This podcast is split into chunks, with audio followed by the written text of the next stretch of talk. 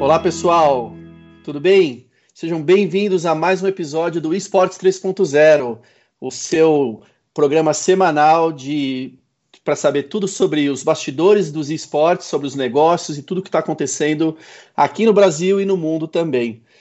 E hoje, especificamente, a gente vai falar bastante de mundo, porque nós temos um convidado internacional, nosso primeiro episódio com um convidado internacional, e é, e é por isso eu estou aqui fazendo a apresentação em português, mas o resto do, da, do programa todo vai ser em inglês.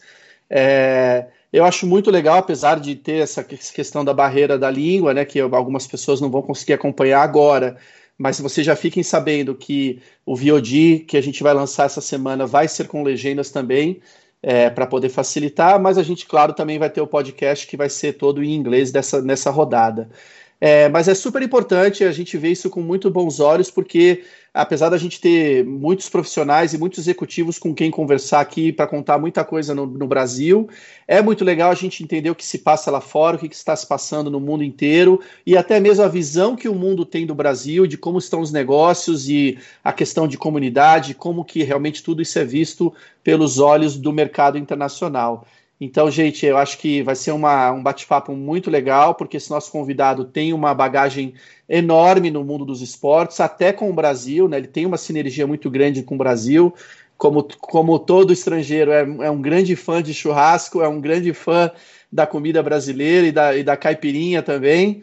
É, então, eu não vou me alongar muito e vou trazer para cá para conversar com a gente Spike Lowry que é hoje um, dos, um executivo de um, de um grande VC de esportes, que é a Hero Capital, mas ele já fez parte, trabalhou inclusive comigo na ESL no Brasil e pelo mundo inteiro. Então, welcome, Spike. Hello, hi, Leah. Thank you very much for having me. Hey, you understood all my introduction, right? I I got caipirinha, and that was good. That's then I knew I was in the right place. All and, right. Uh, I'm sorry to your audience that they have to put up with my English. I hope that it's good enough. Nah, don't worry. I was I was just telling them about uh, how important it is for us to have this this this show today and uh, to to have this exchange and point of view of not because we we've been talking about only with with local executives and local brands and uh, and the players in in the region. So it would be great for us to start having this uh, interchange uh, of uh, inf- exchange of information on how the, the, the, global market sees Brazil, what's happening overseas, and, and so on. And and for that, uh, it's it's great that you accepted our invitation.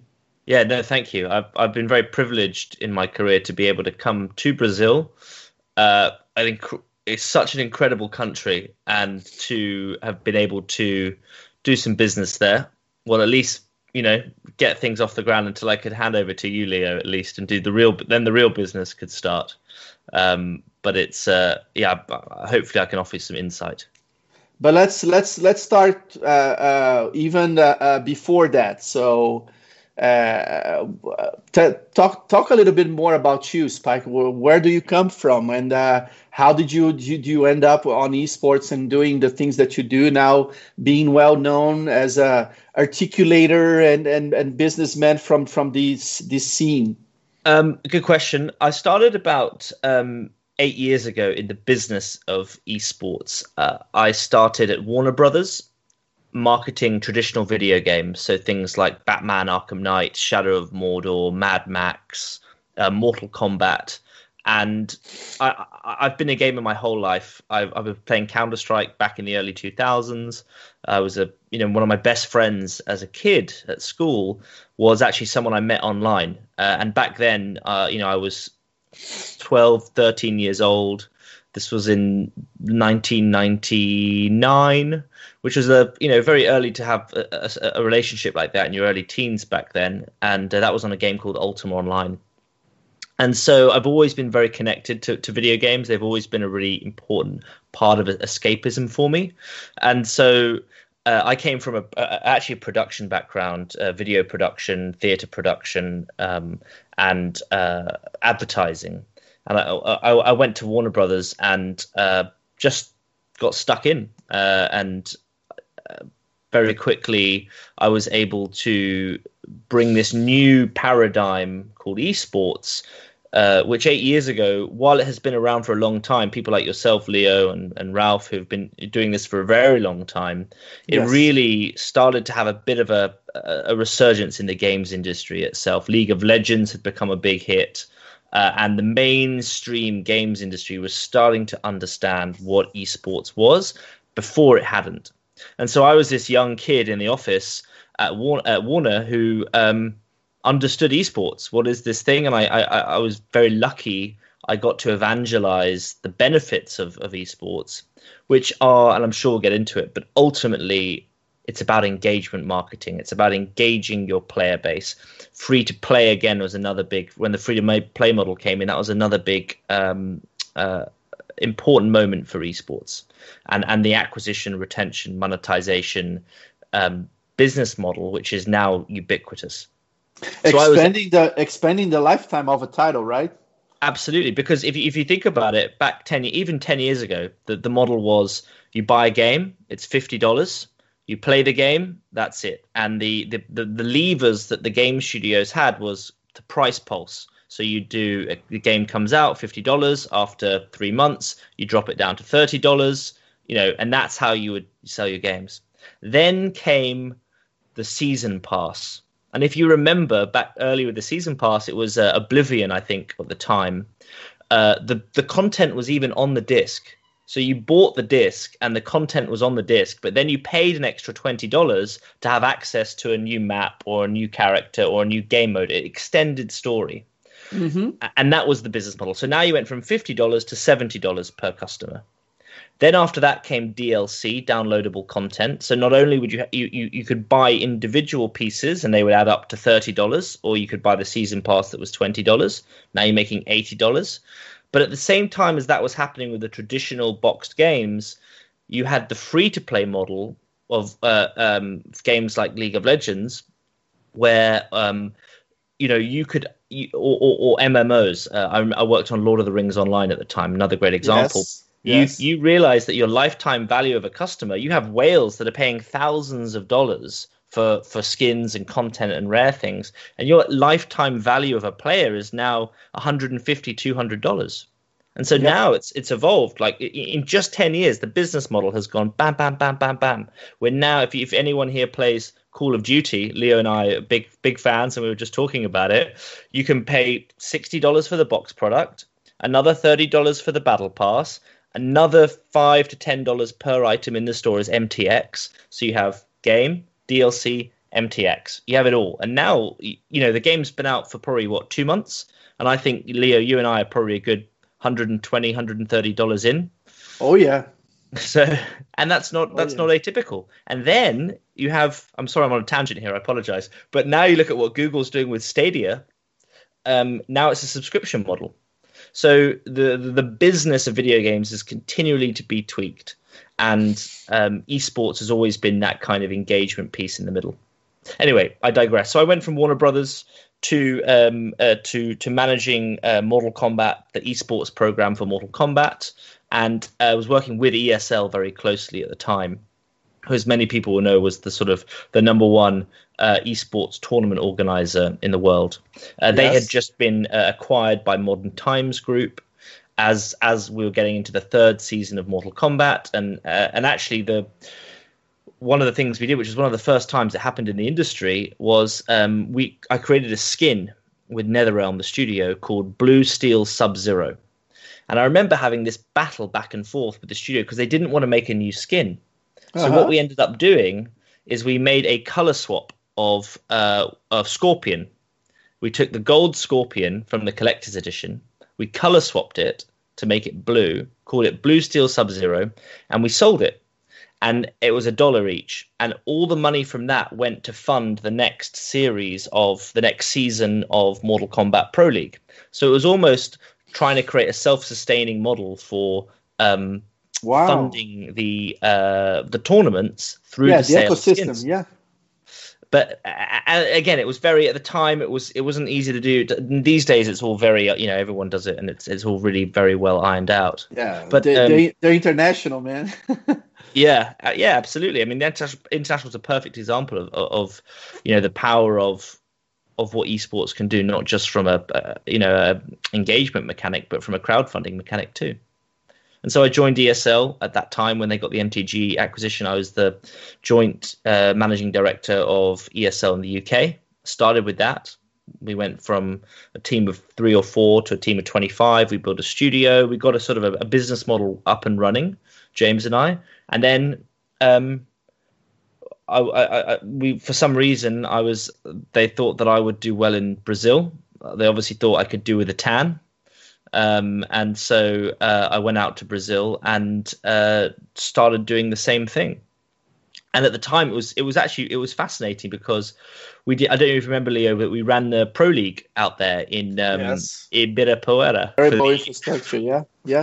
The, the, a week before there was a storm and the electricity broke in the in the studio we had, which was a garage in in Mooca, and um, that was those were really fun days because it was very rock and roll, um, and yeah, it, even learning about the, the the customs in and out, you know, bringing equipment in the amount of equipment that we had to bring in to to just make things work. And i mean it's a gray area whether we should have been doing that or not. So it's a it's a fascinating it was a fascinating learning curve for this well-oiled slick german production team to learn about here you are in brazil no air conditioning electricity's gone down we've got to do this big show. And it, it was probably the it's the best most electric show I'd ever been at, and and, and it was high stress. Everyone was stressed. I remember as well. We had um, we had Machine and Henry G on the casting desk, and the cameraman kept walking in front of the camera while they were while they were live on air he didn't. He didn't. It wasn't the camera. It was like a a, guy, you know, a, a kit basher. But he just kept walking. Didn't didn't notice. Didn't care. And it just it's on on the broadcast. This guy walking, and they're like, "What the fuck are you doing?" Um, but but once they saw the stadium, once they saw the energy of the crowd, the surges, and I still remember bringing SK through the um, the the right through the middle of the stadium, just the people, the energy they got it straight away. They said, "This is why we're here in Brazil. This is why the fan base is so important." Nowhere have I seen such an incredible energy and an incredible crowd. And I've spoken a lot, Lee. I apologize, but uh, you got me. No. You, you, brought back some good memories. This is your space, man. This is this is for you. and uh, I, I of course have uh, have very fond memories also, and uh, because uh, the day that the Pro League was happening in Brazil uh, was I was already hired by by ESL, so I had before going to the event, I had the final lunch with Ralph and with uh, Craig yeah. and the other guys, and uh, we were we were uh, agreeing on on on on my uh, uh, on me coming to ESL. So, but I went to the event as a guest because I didn't do anything. I didn't do uh, any planning at all. So you have it was you and the guys from MCI and and and Moacir and the other guys, everybody that was there, and uh, so I, I, was there for the ride. And yes, like you said, even though with uh, all the difficulties and uh, I saw the backstage and everything, oh my God, it was crazy because ESL really had to build all the infrastructure and technology and everything for for the event to happen. And uh, but still it was an amazing show and we had a uh, the great atmosphere and the crowd w- was wild because of course an event of that magnitude. And uh, and uh, the boys the brazilian boys that at the time was representing sk right? And yep. Uh, went against uh, cloud nine. And even though they lost the Brazilian crowd was still uh, very passionate. They cheer for for the champions. It was a very respectful atmosphere, and uh, yeah, like you said, and it was crazy because we went from that to uh, in 2018 with the with the ESL one in, in Belo Horizonte, uh, already with a very different. Uh, uh, structure and very different way to perform the the, the show and uh, from the, from day one when we decided to do the show and the same day that Brazil the, the Brazilian soccer team was playing on the on the World Cup and everybody was like Leo you're crazy come on how how uh, how did you come up with this and uh, we had 10,000 people at the stadium and uh, going wild and showing why the Brazilian audience is, is one of the best in the world. And uh, I remember that the same guys, Machine and the other guys, they were so emotional about the crowd. And at the last day, they were all wearing the, the Brazilian uh, soccer jersey at the, the casting desk. And I think that they, they never did that anywhere. So it was like a, a very unique thing and uh, but great memories. So we had that. We have you starting the company in Brazil. So we, you had the pro league, and of course you stayed a little bit longer until I uh, I I, I st- stepped in. Uh, but uh, you you mentioned something that it, it, that I wanted to talk about it. So because you were brought in uh, to maybe do something about the whole region, right? So Latam so, what was the, the difficulty, or, or what was the, your take on to decide to no, guys, we need to focus in Brazil because Latam, I don't know, it's complicated or it's just yeah. too big. Well, I think with anything you do, focus is always it always comes down to focus, and you know at the time, um, Juliano and I, who was uh, you know my business partner and uh, you know equal when we when we were setting up ESL Brazil, I think we realized very quickly that we had maybe bitten off more than we could chew. You know, there there was a lot that needed to be done. Uh, there was a lot of um, education in in general about how to approach things, and there were some there were some esports companies in Brazil at the time, but they were still doing it in in quite a um, a rock and roll kind of fashion, and so we had to really, you know, we had to find the people first. We had to find the right team. And we had to then impart that knowledge. And we did that. We had an excellent uh, a, a, fantastic guy one of the best guys in the business a guy called michael kiefer who i'm sure you remember leo oh yeah who, of course who had been at esl Super for a long michael. time yes knew how everything worked was a was a robot and did not you know he didn't sleep um and but he would um bring that endemic knowledge from you know ESL headquarters and instill that in the team that we found. And it took us a long time to find the right people. Um, I don't know what your feelings are on this, Leo, but I remember we, we, we, went through quite quite a high turnover. A lot of people didn't get it or couldn't figure it out, or they're just a cult a cultural fit. I think things in Brazil are culturally quite different to um, the way things might happen in, in, in Europe, for example, uh, or at least in in um, the Anglosphere and in uh, you know Germany. And mm-hmm. but I think that so there was a bit of a there was a high churn, and it took us a long time to find the right people, and yeah. that therefore delayed things a little bit. And and that was actually the you know the, the reason why we needed the right eh, managing director at the time and why we ended up settling on you because we knew that you got it you understood it you had this culture you understood the culture that was needed and were able to go out and do that in a way that me as a gringo couldn't do for example yeah but it, it was still very difficult because i remember that i joined uh, we had i think at the time uh, eight people working with you at esl in the office there uh, uh because mci did all the, uh, back, the, the back office stuff. So talking about only the production people it was eight people. Uh, I quickly I quickly changed to uh, uh, 25 people, and then of course I had to move uh, a lot of people from from place to place, and uh, I think that uh, it was also really early stages regarding on the on the actual plans for for for the the company in Brazil, right? Because we had the nationals that we needed to produce, and apart from that, it was much more uh, waiting for the international IPs or the things to land in Brazil or to or the the need for having the productions in Brazil.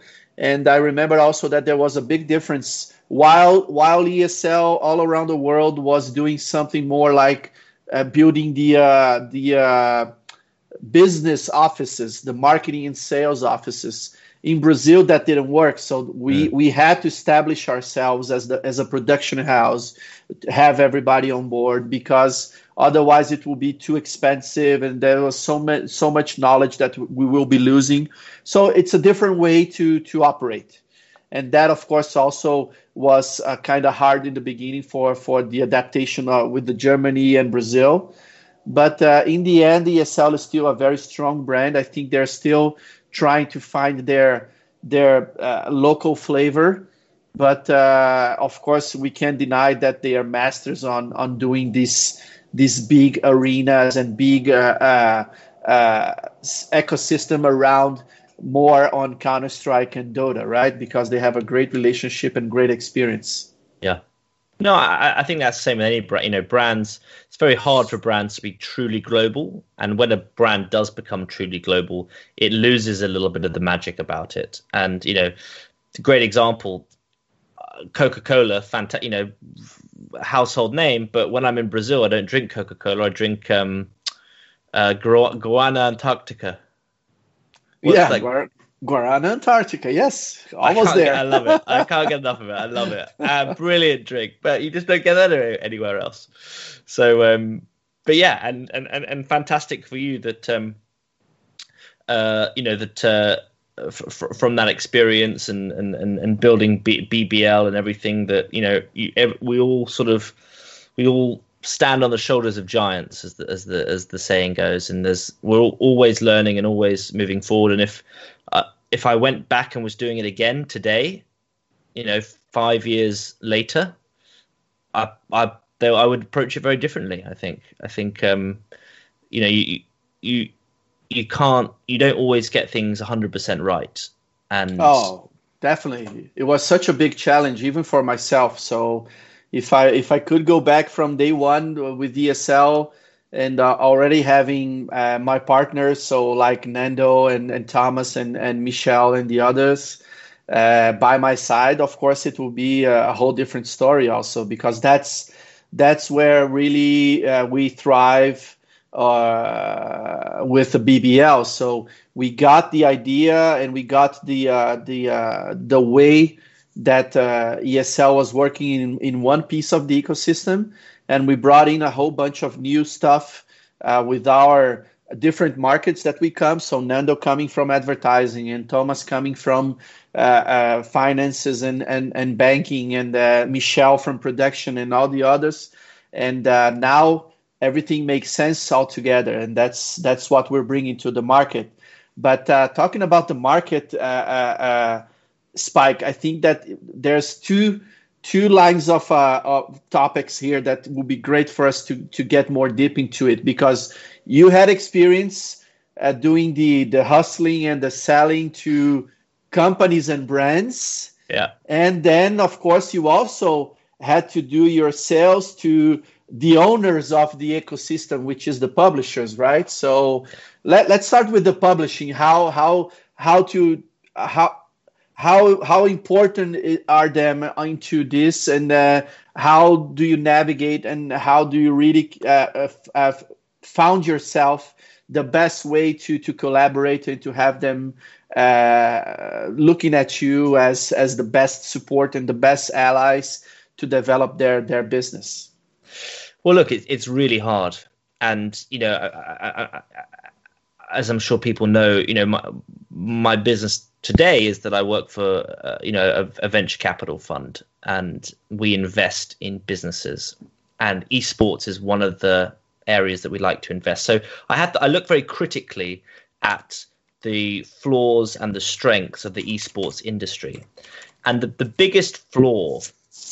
I think for sure, and the, the black hole that everyone is kind of circling is uh-huh. intellectual property, the ownership of the intellectual yes. property which yes. comes down to the game publishers. And there's a saying that I've been trying to get uh, going for a while, but unsuccessfully, where that there by the grace of Valve go we, i.e., the esports industry exists today largely in part of the because of the open license that Valve has bestowed upon companies like ESL in the past. Blast, ESL, FACEIT, the tournament organizers uh, mm-hmm. and start you know has, has, allowed it to exist because they can exploit that IP. And even if you look at League of Legends back back in the early 2010s and onwards, um, you know the first event at Intel Extreme Masters was League of Legends, right? That stadium esports in the West for esports games was started with the Intel Extreme Masters. Well, it took about four or five years for for for Riot Games to pluck that out and say thank you, thank you very much for all the hard work you've done to date. We're going to take it from here, and that's what born uh, born the LCS. So I think the, the the problem is for the get for for people working in the space, the game publisher is king, and unfortunately, any time unless you have, you know, even with the best relationship, even with the best value for them, I'm a, I, I do worry that, you know, there's this the ecosystem is a little bit fragile. All uh-huh. between the game publishers. I don't know if why, you agree with that or not, Leo. I agree, but why? Why is that? Well, because uh, look at uh, look uh, Bobby Kotick's a, a fantastic example at Activision. Activision doesn't see itself as a games company. It sees itself, in my opinion, as a Disney, as a worldwide mega entertainment corporation, and it mm-hmm. wants to be a Disney. Mm-hmm. And the only way you get there is by very tight control of your intellectual property. You don't let other people use it or abuse it without your very strict uh, permission. Okay. And, and, and break that out because he so Bobby wants to I think build into it into a Disney, and therefore if you look at the Overwatch League, look at the Call of Duty World League, you know, these are franchised leagues where even the team names have to be controlled and intellectual property owned by Activision Blizzard. Because they it, it wouldn't work for them to have a, a, a, a Fnatic or an SK or a, a MIBR to be a part of that ecosystem because they don't own it. And so they have to own every single piece of it. And that's mm-hmm. a problem. Um, I think, for for for, for businesses, for teams, for owners. Um, it's right there, right? It's in it, it was well. Now you're back in Europe, but uh, when Overwatch League started, it was on your backyard, right, on Burbank. So, uh, uh, yeah, seeing there live and seeing what was happening what was your take on it? So it's something that uh, that is it's growing. It's uh, this is the model in your opinion and uh... i think i think a few of us have always been very skeptical of the activision blizzard model. I think for two reasons. One the franchise model is is a difficult model. It doesn't allow and and it doesn't allow teams to come up. It doesn't tell that zero to hero story in the same way that counter strike does uh-huh. It's very hard for talent to rise up because there aren't enough intermediary leagues because they're not allowed to run to allow players to to come up to the top. And the mm-hmm. players at the top aren't incentivized to aren't 100% incentivized to win. The teams aren't incentivized to win. There's no relegation. If you mm-hmm. lose every season, it doesn't matter. You're still in the league. And, and I think that's a problem. And then the second thing is the consolidation of sponsorship rights. If you only have one if, if you have a vertically aligned sponsorship channel with only official leagues and franchise teams, well, that doesn't allow you to grow the pie of esports. That makes that makes you a bigger slice, but doesn't allow you to grow the pie. Whereas if you look at the sponsorship opportunities that are in Counter Strike, you know, if Adidas sponsors Blast, then Nike can sponsor ESL and Puma can sponsor Faceit. If BMW sponsors Fnatic, then uh, Mercedes can sponsor another team or another event. You create a very horizontal ecosystem which grows much quicker than a top-down controlled vertical e- ecosystem like Overwatch or Call of Duty, for instance. Okay, yeah, but uh, it's it's becoming well known already, and that's where, for instance, like where we navigate is that we know that uh, uh, the publishers they they when it when it comes to their official esports program they tend to to control it and to do all the the production the planning and, and they con- they really control all the aspects of it. Uh, sometimes they they they do a spin-off or they do something that uh, they offer to other companies to to support. But uh, there's a whole array of uh, of content creation and uh, of shoulder content that uh, they allow companies uh, uh, to to to develop their their products, something related to uh, the weekly shows or or the highlights or things that are happening in between in the content of their official matches that uh, it's still open for for for companies like ours to negotiate, right? So there's still some room, and it's not like it's hundred percent of the companies controlling their esports shows. Yeah, uh, agreed. And I'm I'm probably playing devil's advocate a little bit here. Um, one of the great analogies that I love is esports is a little bit like the semiconductor business. Uh, you know, making processors. Uh, back in the day, you know, there were lots of different companies: Sun Microsystems, Apple, Intel, AMD, all making different processors and each having yeah. its own architecture. But now it's kind of aggregated to Intel because it's very hard to do it right and to do it at scale.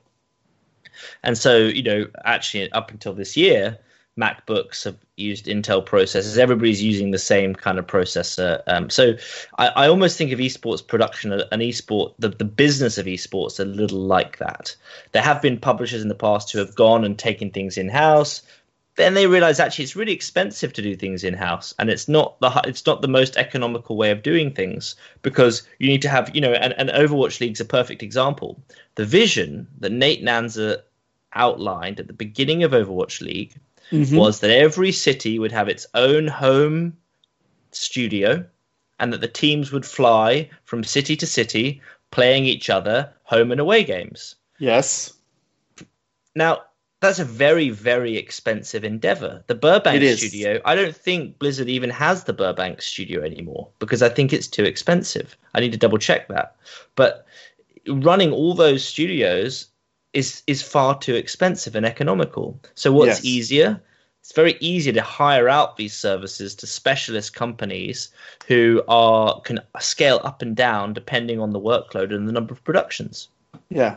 But but it's funny because we can take a that's kind of the, the global take on this situation.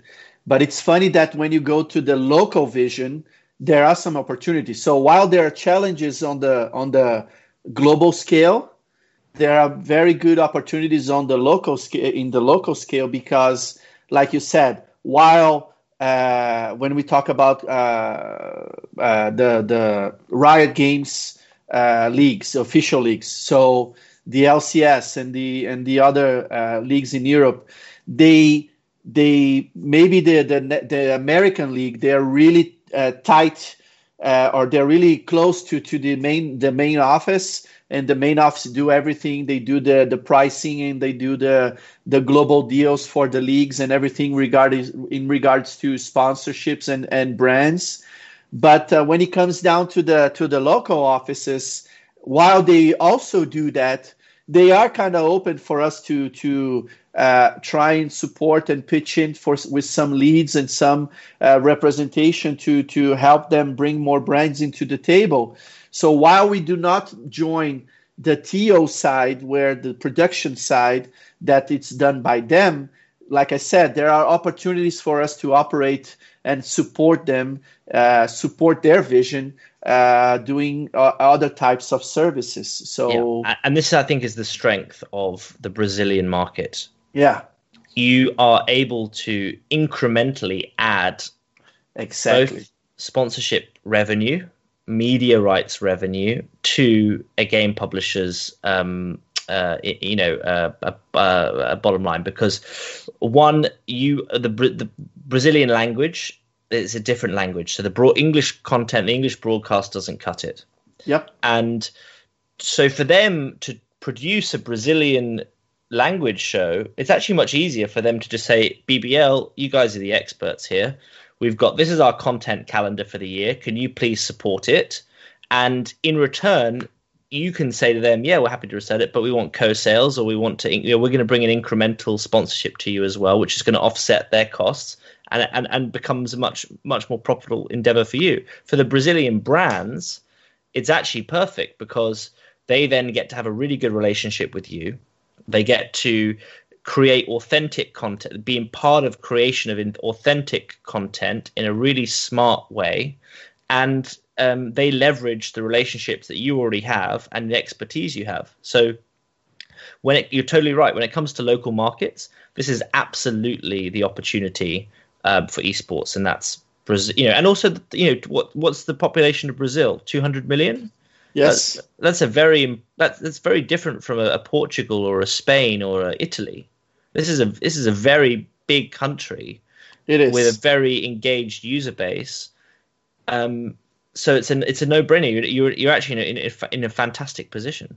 Yeah, and uh, and then you you of course you already uh, spoke a little bit about the the the the, the next topic, which will be of course uh, the brands, right, and and their participation, their role into the business. So, Spike, uh, really, really plainly speaking, why do brands need to be in this ecosystem? So, why uh, why why they need to really pay attention and and take and take a closer look and invest in this business? Look, just look at the numbers. The games industry now is bigger than the film and the music industry combined the number of gamers is huge and it is growing year on year. And those gamers are young and they are they are typically millennials or I think um, uh, Zoomers now. Uh, I, th- I, can't keep up with the with the the latest language. Um, they don't watch TV. They are not out in you know looking at billboards.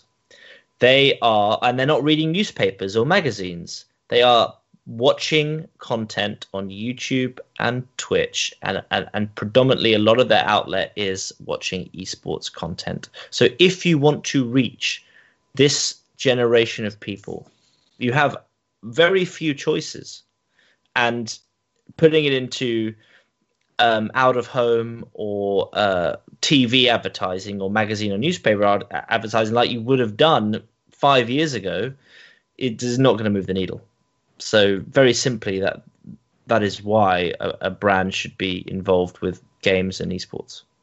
In your opinion, which which is uh, tell me about a brand that you think that uh, did a, a great uh, are doing or or did a, a, great work into the esports ecosystem.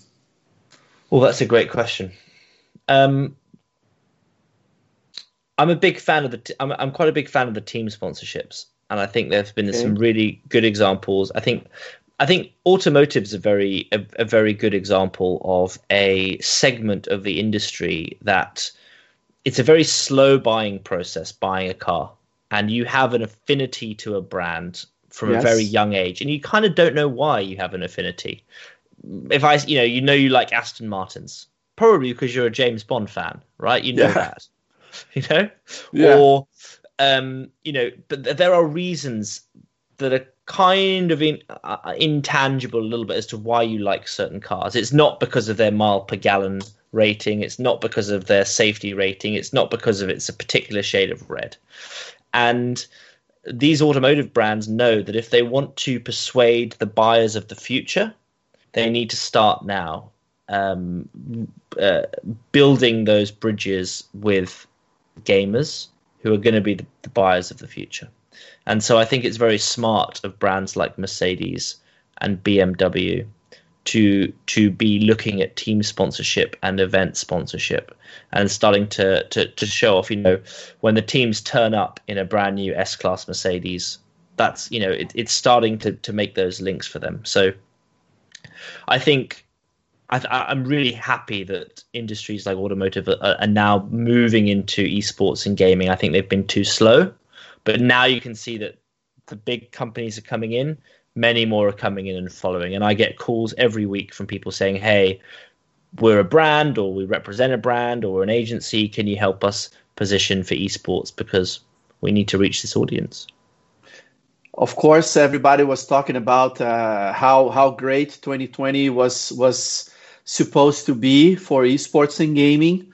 And then, of course, COVID hit and uh, all around it. Of course, big differences in the, around the world on how countries manage uh, to to to mitigate and to really uh, get out of the lockdown and, and have the the, the least uh, casualties. And of course, it's a terrible situation.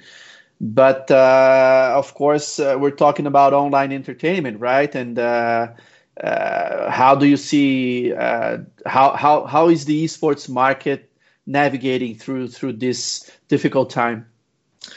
Well, look, everyone I speak to in the business of esports is is struggling.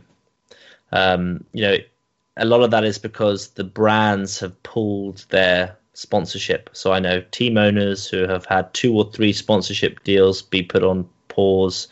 Uh, you know, the big uh, tournament operators and leagues are struggling because of that. So it's difficult. Uh, but the flip side to that is, um, while it's while the day to day running of the business has become more difficult, the and also people are working you know just the, the, the basics of having to work from home or things like that you know flying teams in. How can you if there's a travel ban how can you fly the players that you need to the right place to play on the right time zone or the right server? So there's that. But the macro tailwind for video games in general has been very very strong. Over the last 3 months one of the very few performing asset classes has been video games and if yep. you look at Activision stock, if you look at EA stock, if you look at, you know, you see very clearly that these guys are doing very, very well. They are making more revenue than they were before because, rightly so, you can't go to the pub with your friends. You have to play Warzone with your friends, or you have to play Fortnite. You know, you can't go to, you can't be playing in the schoolyard with your school friends. You're on Fortnite instead. So, the the games industry is doing very, very well from a macro perspective the business of events is struggling. And hopefully, those things will catch up as soon as um, things re- return to normal. Although I can't really see that being until a vaccine is is found. Um, I think uh, looking at sort of America's numbers, looking at what's happening here in the UK and in Europe, um, although we have managed to flatten the curve of COVID nineteen, uh, we have not certainly not stopped it, and it is certainly coming back. Crazy, yeah, crazy times. But uh, yeah, uh, we'll we'll we'll get this around and and and and get back to to having the offline events uh, in no time. I, am sure, and uh, and the market will catch up, like you said. Uh, I was about to to to push uh, or to go to the topic where you uh, changed, right? So you kind of uh, get out of the uh, got out of the uh, esports business yes. into the into the VC business, into the the, the capital and, and finance business. But of course, you still kept your your your eyes and your hands into the esports market because from what I heard, and you can tell me better. Of course, Hiro is looking and is investing on in this business. But I will I will put this together with the question that came here on on the Q and A from uh, uh, John and João Paulo de Andrade, which as, as said, "Hey Leo and Spike, hope you're doing well. I'm an investment professional, grew up playing video games, and would love to put these worlds together. You, Spike, as a venture capitalist." What are the current opportunities of investment of what type of business and how do you evaluate this business? Yeah good yeah great question. Um, so yeah i've been very very lucky. Um, I, I, an opportunity came up which uh, was gold dust uh, to you know to move into venture capital um, and to work for my childhood hero who is ian livingstone who is the the, the founder of Hiro Capital. Uh, he was the man that created Games Workshop and Warhammer. He is the man that created Eidos, Tomb Raider, uh, Lara Croft, uh, the first Lego Star Wars game, um, and so to be able to work for him was a uh, you know it is a once in a lifetime opportunity. Um, he's you know he has launched, run, invested in many very successful uh, game studios, and his criteria, you know, what I've learned so far from from Ian is that uh, his first piece of criteria is is it fun? And for us, you know, we get to invest in game studios based on, or look at them at least based on, is the game fun? Uh, and, and, I think that's that's a it's a super critical thing that's very easy to forget about when you start to think about you know cap tables and performance numbers and acquisition metrics and all this sort of stuff. But it, it really boils down to who is the team? Uh, what is the team like? Do you think you can back them? Because ultimately you are backing a team. Is mm-hmm. the game fun? And does it have an opportunity to be successful? And do they have a, a defensible moat? Do they have something special about them which is protectable? And those are really the three criteria that we use when we judge businesses in the games industry. Um, we're a 150 million euro uh, fund, venture capital fund. Uh-huh. Uh, we do Series A and B investments, which is not sort of early seed or, or angel investing. It's really for businesses that have, for example, a game studio that's launched a game and now is looking to, to scale. We believe in European talent, although we invest everywhere. And the reason for that is Europe very strongly over indexes in video game talent. If you look at the top 100 games, 50 of those were made by European studios, studios like Rockstar, Rocksteady, Dice, Supercell. And what happens is, what has happened is that European talent gets very quickly emanate into a US publisher or a Chinese conglomerate. And so our rationale is to provide that follow on funding for game studios to scale and to build out their intellectual property um, under their own terms without being uh, absorbed into a, a US or a, a, Chinese conglomerate. Great, great. Uh, I, I, I, want to continue with the questions here because we're, we're kind of running to the end of the show. So, uh, different topics. So, I think that these questions came from while we were discussing the different topics of the show. Sure. So, but let's let's get back to it. So, uh, Spike, you said uh, that's from Diego. Spike, you said that the gaming industry is bigger than music and movie combined. However, the cost of making a game is comparable with making a movie itself. And as the movie business, a game can be a failure or a big success.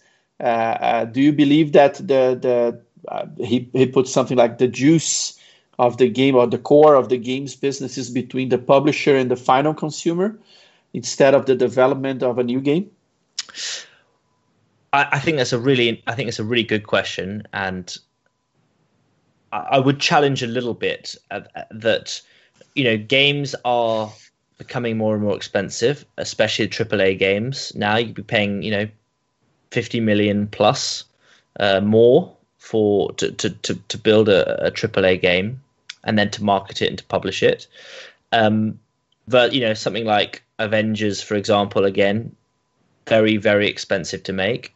But but when you look at it, actually, if you look at mobile games, for example, they aren't that expensive to make, and you can have really huge hits with those. Um, and it's it, the game. I agree that the games industry is a hit-driven business, but you can have very simple indie games on Steam or on mobile that are made by two or three people that are extremely fun, do well, and make money. And so I, I, I, I disagree slightly but I would I would say that um, I would say that there are a lot of opportunities for games developers of all shapes, all sizes, all teams to do what they love, to make a game that they want to make, and to share it with the audience and to make money. And with competition in the space now from Steam, Amazon Store, Epic, uh, Epic's new store, um, it's a, it's it, it's you know each of those racing to take to give the, the developer or the publisher more of a, a share. I think that's only a good thing for the industry. Great, great. Uh, another question here from Fernando is that uh, do you think that it's there is still uh, uh some uh, some uh, roadblocks and some issues from certain non-endemic brands to to sponsor FPS titles? Uh, we know that in Brazil we do have, but uh, is it something also global? And yeah. uh, and what could make the the opportunity still with the FPS more attractive? I think I think brands spend a lot of time thinking about how they are portrayed, and we've seen that very. We've seen that really with Black Lives Matter. We've seen that with Pride.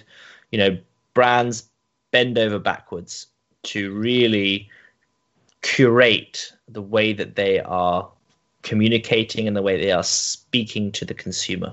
Mm-hmm. And when you take a game like Counter Strike, which has a a theme of terrorism or counterterrorism or has blood mechanics um, and, and the shooting of people, um, I can understand, and I think rightly so, why brands would want to stay away from that. And I think the industry is working extremely hard to to change that. The industry is changing. If you look at Overwatch, it was clearly designed with its graphical types, with the the the the the backgrounds of the characters to to be very very brand safe. Same with Valorant. Um, it is again a very it's a cell shaded look. The, the the game publishers understand this. They're wising up to it, and they are actively developing games that are brand safe um, to try and attract that you know those very safe brands. Okay, yeah, it's it's very difficult. We know that that when we reach out to uh, brands here in Brazil, and that uh, some of the more traditional ones uh, they want to talk about, of course, uh, games like uh, League of Legends or the Supercell games or other more uh, non-graphical games because they they they think that yes, it, it's still a safe environment, but it's hard to to to turn your eyes from the huge audience that Counter Strike still drives, and uh, games like Free Fire on the mobile drives, and uh, so that's something that I think uh, it's already happening, but uh, it will happen even more. That they will start see the game, seeing the games more as a as media distribution, or and and and not only really. Uh, uh, paying or giving the the the only uh, attention to the the the model or, or, the format that the game is. So I think I I think that that will be a change like this. And and ironically, I know one big game publisher who is careful about which brands are associated with their game and won't allow Coca Cola to be uh, associated with their game because of the yes. damage that does to children. Yes. So, you know, I think it, it, it's actually what's funny is it's starting to go both ways. Yeah, and, and then we, we saw something like uh, uh, Bud Light. Uh, I think it was Bud Light, right, sponsoring Overwatch League. And yes. so I think there are some barriers there are there are uh, coming down, and uh, but of course it there will be a lot of uh, due diligence there and securities to to to to see if the, if, if this works properly. Yes. I think that we have time for one more one more question here. Is that and uh, it, it goes back to the VC side.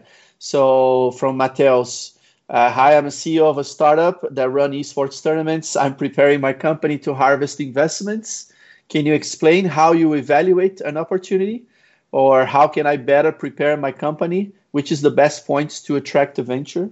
Yeah, I love it. Good use of the word harvest. I think that's uh, good.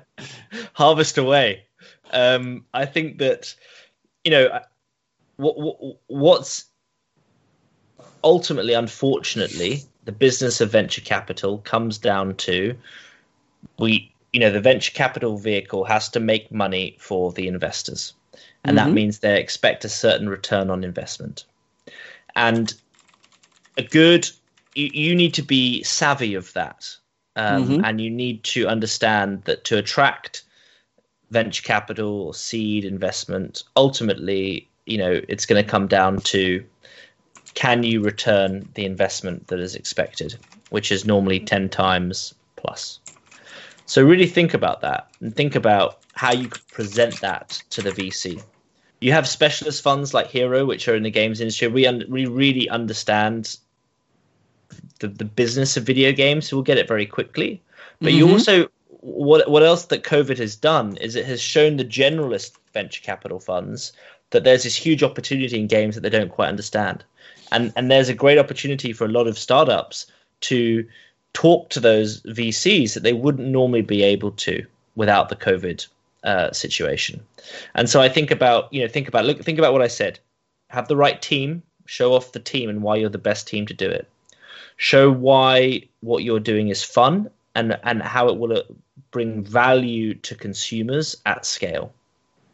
And show what is defensible about what you're doing what is that moat and put that those three things within the context of this is where we are today this is where we're going to be in five years and you can see um, the opportunity there for a return on investment for the investor.